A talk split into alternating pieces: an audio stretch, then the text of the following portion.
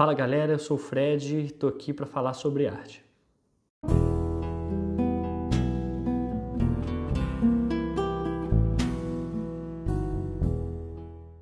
Bom, gente, na verdade eu tinha preparado um tema super legal, empolgante para poder falar nesse primeiro sobre a arte, mas infelizmente não vai dar. No dia 16 de janeiro de 2020, o nosso secretário especial de Cultura do governo fez uma publicação no perfil oficial da Secretaria Especial de Cultura anunciando uma espécie de Prêmio Nacional das Artes.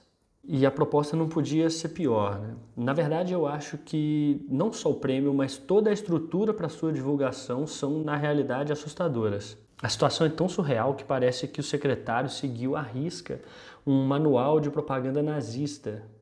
Pois é, nazista. Desde sua caracterização até a cenografia, que dispunha uma bandeira do Brasil, uma fotografia do presidente e uma cruz de caravaca à esquerda, até o modo de falar, tudo foi construído de maneira consoante com a propaganda nazista. Inclusive, um dos trechos citados pelo secretário era uma espécie de adaptação de um discurso do Goebbels, que era o ministro da propaganda nazista.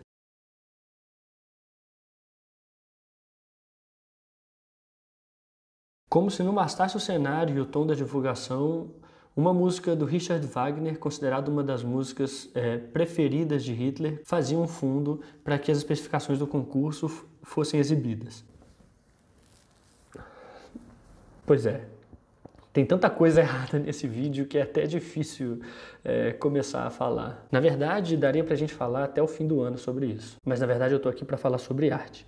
Então vamos lá. Toda essa caracterização para a produção do vídeo, na verdade, ela condiz com o que o secretário está dizendo, é, especialmente com relação aos critérios para premiação. Essa ideia de uma arte higienizada que busca um ideal de beleza dentro de uns padrões onde a qualidade técnica e o virtuosismo né, da execução da obra são o critério principal para entender o que é arte ou não, na verdade ela perdurou durante séculos. Mas veja bem, eu não estou falando que isso não é arte. Eu estou falando que a experiência da arte não se restringe a isso. Se a gente for falar sobre a arte produzida na Europa durante o período em que a Alemanha nazista expandia suas fronteiras, a gente consegue perceber que tinha muita coisa acontecendo naquele momento. Inclusive, eu falo sobre isso no texto dessa edição da Trama. Você pode clicar em algum lugar aqui ou no link que vai estar fixado no primeiro comentário desse vídeo para poder acompanhar. E se você ainda não conhece a trama, vai ter outro link aqui no comentário fixado nesse vídeo e que você vai poder se cadastrar e começar a receber as edições semanalmente. Dentre toda a efervescência desse período, eu queria destacar que até o advento da fotografia,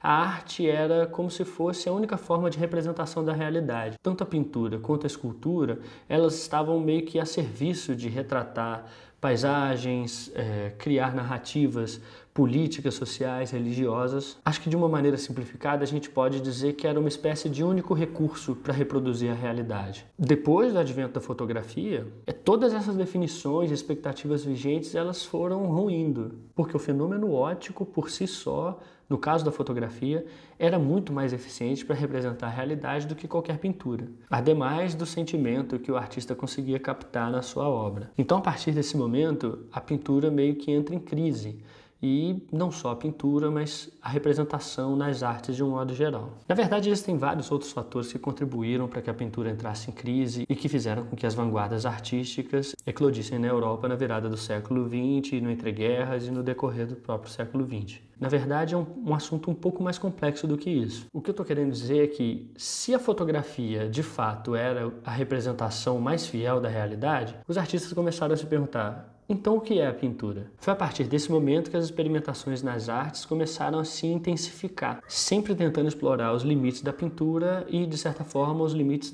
do próprio conceito do que é arte. Ah, e vale lembrar que eu estou falando aqui de uma narrativa hegemônica da história da arte.